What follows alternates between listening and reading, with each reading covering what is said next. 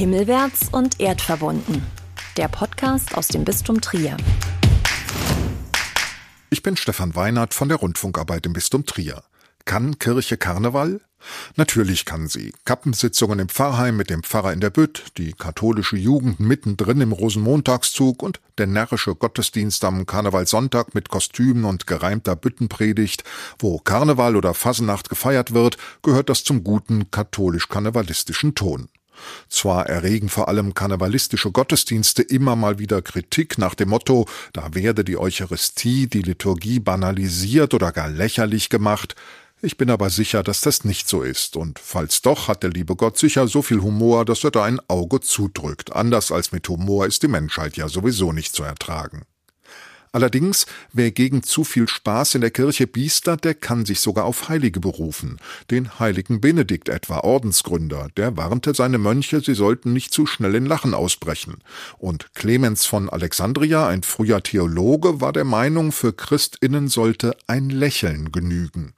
Na, die hatten wohl ihre Gründe, aber es gibt ja auch die anderen, die Heiligen, die Sinn hatten für Humor. Der heilige Franziskus zum Beispiel, den sie Bruder immer froh nannten. Der heilige heilige Don Bosco, der den Rat gibt, Gutes zu tun, fröhlich zu sein und die Spatzen pfeifen zu lassen, und der heilige Thomas Morus. Von ihm soll ein Gebet stammen, das Papst Franziskus nach eigener Aussage täglich betet. Darin heißt es, Herr, schenke mir Sinn für Humor, gib mir die Gnade, einen Scherz zu verstehen, damit ich ein wenig Glück kenne im Leben und anderen davon mitteile. Wer für alles kirchliche Handeln einen biblischen Beleg sucht, der wird in Sachen Karneval und Fasenacht natürlich nicht fündig. Karneval gab's noch nicht in biblischen Zeiten, obwohl es natürlich Fastenzeiten gab und unseren Karneval, unsere Fastnacht gibt's ja, weil die Leute vor Aschermittwoch, also vor dem Beginn der christlichen Fastenzeit, weil die Leute da vorher noch mal richtig feiern wollten.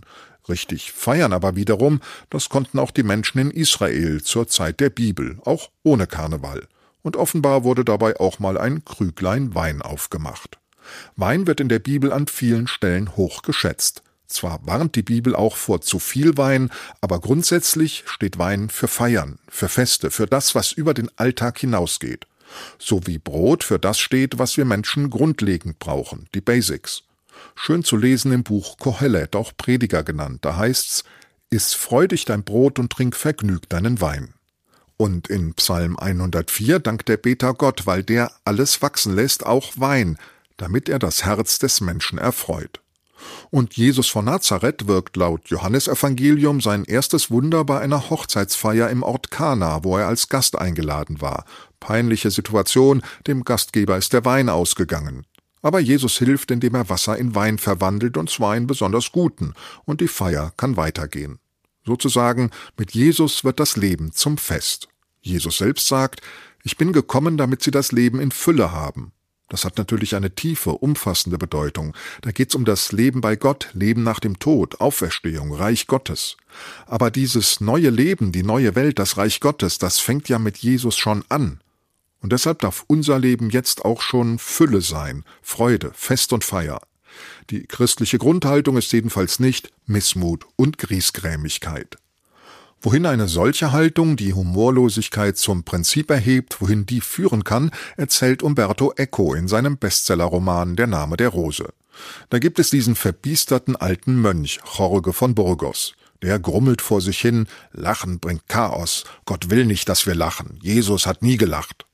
Schließlich wird er zum Giftmischer und legt zu guter Letzt das ganze Kloster in Schutt und Asche, nur weil er nicht will, dass seine Mitbrüder über das Lachen nachdenken.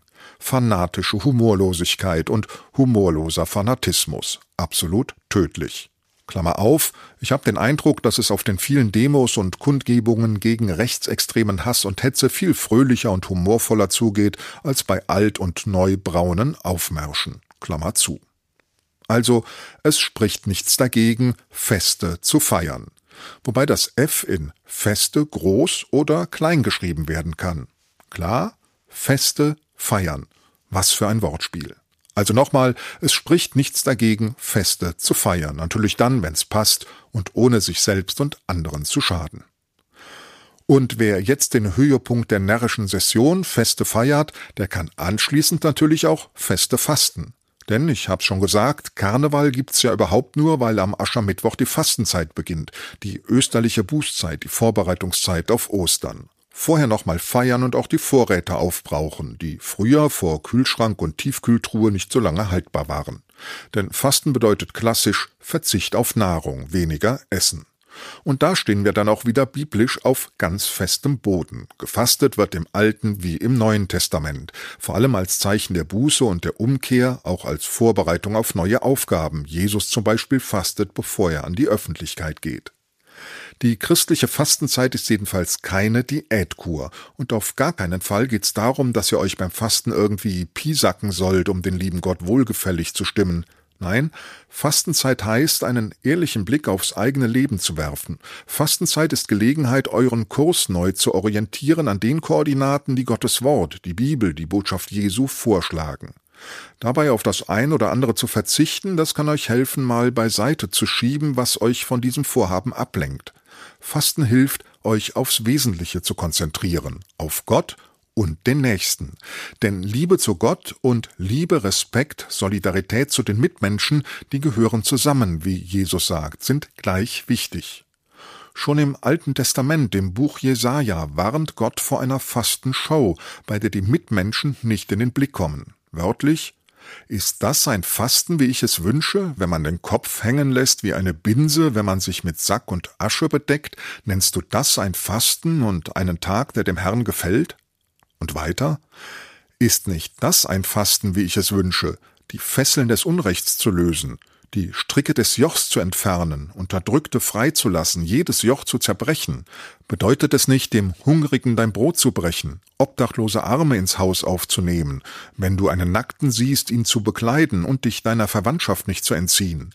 Dann wird dein Licht hervorbrechen wie das Morgenrot und deine Heilung wird schnell gedeihen. Also, der Verzicht auf das Feierabendbier und die Gummibärchen einfach nur um des Verzichts willen, das trifft's nicht. Aber die Fastenzeit beginnt ja erst am Aschermittwoch. Ab dann gilt es, Feste zu fasten, vorher ruhig Feste feiern. Allah, Filau und Halleluja. Himmelwärts und erdverbunden. Überall, wo es Podcasts gibt.